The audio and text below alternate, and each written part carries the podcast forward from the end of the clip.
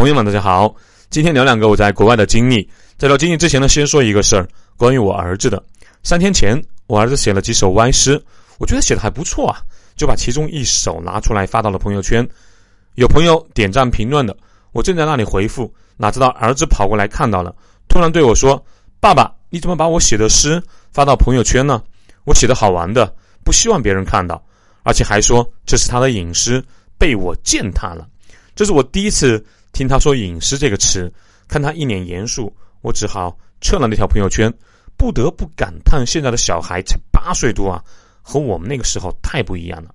还有一个是两年前的事儿，我不记得有没有说过。之前有一天啊，儿子在看书，我紧挨着他坐下，他突然抬头问我：“爸爸，你知道我五行缺什么吗？”我摇摇胖头道：“缺什么？缺笨。我爱读书，所以足够聪明。”接着。他瞟了我一眼，问道：“你知道你五行缺什么吗？”我以为是同一个答案，便乐呵呵的问道：“缺什么？缺帅。你长得太胖，丑啊！虽然爷爷奶奶给你取了个俊字，但但后面我都没有听太清楚。红着脸，捏了捏大腿，默默的告诉自己：这哥们我亲生的，忍呐。”说完我儿子的事情，进入正题。前两天啊，有个听众说他有一个外国网友是一个法国的帅哥，前段时间突然向他表白，并且说要到中国来看他，后来说中国疫情反复就没有来，前几天又开口找他借钱，说是法国持续的疫情影响了他的收入，找他借两千欧元周转，不久就会还给他。他问我意见，我问他两人相识多久了，有没有什么感情基础？他说之前一起参加过展会。是展台旁边的啊，那个展台的。然后那个法国男生呢很热情，就交换了联系方式，已经快三年了。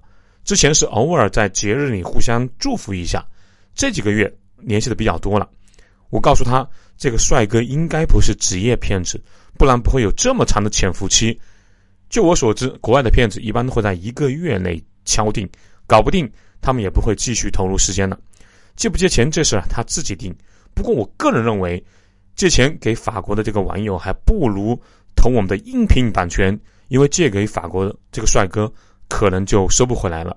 做投资还可以了解一个趋势性的投资标的。他说，法国人还是白人会有那么没有信誉吗？另外，他觉得拒绝一个看起来风度翩翩的帅哥，不仅比较尴尬啊，自己也会觉得有点丢面子。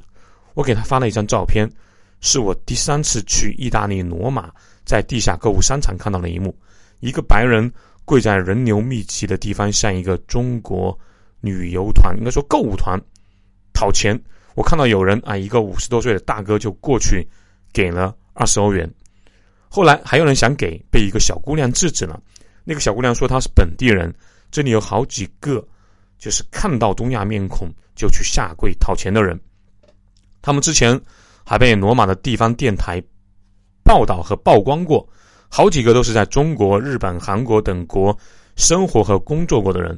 他们深知东亚人讲面子，而且能出来购物的都是相对有钱的人，所以他们会在购物团那里下跪，然后用非常乞求的眼神向旅客讨钱。而且讨钱的工具一般有里面啊都会放一张面值很大的，比如说五十欧的，让那些本身好面子的各位老板和老总。更不好意思给小钱，所以这个小团伙一个月的收入很可观，很可能每个人的月收入都是几万欧元。即使那个小姑娘和他们的导员说了说了之后啊，还有一个女士想过去给五十欧元，我真不知道这些购物团的中国人大老板们、老总们是怎么想的啊！所以当时我还发了朋友圈，我是这么说的：最后一张图啊，有点看不清楚，是我抢拍的。我提醒出去的朋友们注意：有老外、白人会在人流量密集的地方向东亚面孔的中国人、日本人、韩国人的游客下跪讨钱。他们可能知道东亚人讲面子，现金也多。这个时候，你只要掏腰包，就不是几欧元的事了，至少二十欧元起。我还看到有老板要给五十欧的，也不知道他们对自己的员工是不是也如此的慷慨。建议不要给。这些人和国内的诈骗集团没有什么两样，有可能他前脚拿了国人的钱，后脚就跑到中国来骗妹子。真的有爱心，可以捐给联合国儿童基金会，或者捐给希望工程吧。所以不要一看是发达国家的人，就感觉他们不会做很下作的事。一样的啊，人性是相通的。早些年互联网不那么发达的时候，我们外贸员啊被骗财骗色的不少。最常见的两种骗术，一是加了之后啊，一般加的都是女生，一阵狂夸，有头像就是就会夸长得太漂亮了啊，没有头像就说和你聊天是这辈子最有趣的事儿，反正上来就把你抬到天际，把你给整晕了，之后会突然告诉你他要去哪个国家去出差工作了，啊，这份工作收入很高，一般都是几万美元一个月，等这次出差结束了，他会想办法到中国来见你。在去工作之前啊，给你寄了很多贵重的物品，用行李箱寄的，然后还会告诉你，货到了要付大几千块或者上万人民币，让你打到哪个账户，会找各种理由说这笔钱他打不过来，请你先垫付，比如啊，因为疫情不可以跨国转账等等嘛。这么说啊，不是说网恋就不靠谱，但如果。没有多久啊，双方还不太了解，也没有一些精神和认知上的共鸣，较长时间的陪伴，个人认为这个时间至少要几个月，还没到三个月就很快表白或者轻易说爱你的，还有刚接触几天就要到中国来看你，或者说邀请你去他的国家看他的，百分之九十九点九都是骗子，轻易说出的爱都不是真爱，这个和什么人种、民族、文化没有什么关系的。我在之前的欧囧、意大利和西班牙、葡萄牙的时候，应该聊到过，这个星球上有不少国家的男人啊，比如什么南欧的、意大利的、西班牙的、葡萄牙的，还有南亚的，比如说尼泊尔的、印度的、巴基斯坦的，那些男人基本上见到外国女性就会求爱，尤其是尼泊尔的，小到十五，大到五十，他们一见面就会疯狂求爱的，对他们来说。说一句“我爱你”，不需要任何成本，不承担任何责任，更不会因此而羞红脸。想想苏盼我第一次表白的之前，那好几个晚上都没有睡好啊，四个字要练习好久。他们的表白就像啊，我们说你好，或者打电话的时候说喂，是一个效果。但是他们如果广撒网，一天说上一百次，只要成功一次就是大收获。因此，妹子们一定要注意。此外，很多老外，尤其是那些来过中国的老外，他们非常了解中国人的心理。他们知道不少中国人比较自卑、好面子，希望得到别人的肯定，尤其是外国人的肯定，所以会充分利用这一点，在中国挣钱，或者说就是骗钱。原来那个散打的节目啊，有个武林风，里面有个人啊，黑人叫做什么黑龙。每次上台披着中国国旗，说自己有一颗中国心。后来这个人走了，在别的国家就是采访他的时候，他说：“那都是我演的。我知道中国人喜欢这样，也会给我带来更多的好处。”还有些老外啊，各个国家都有，非洲各国的、俄罗斯的等等啊，只要一说喜欢中国，中国这里好那里好，我们太爱中国了，都不愿意回去了。然后这个视频。往往就能获得很大的转发和点赞，流量呢吃的是盆满钵满。我老爸之前就很喜欢转发这个，什么老外又称赞中国高铁、移动支付多么的方便，上海、深圳的高楼林立是多么的繁华，中国的美食多么的可口。我就跟老爸说过，少发一些这个。一个人、一个国家强大，说到底都是内心的强大，和别人无关。他们夸或者骂。我们都在这里。当然，说到底啊，非常希望得到外国人认可和夸奖的本质，是天朝上国心态遭到重创之后的反噬。这一反噬就是一百七十、一百八十年啊！另外，我再说一段和一个荷兰妹子啊，一个小高管的经历。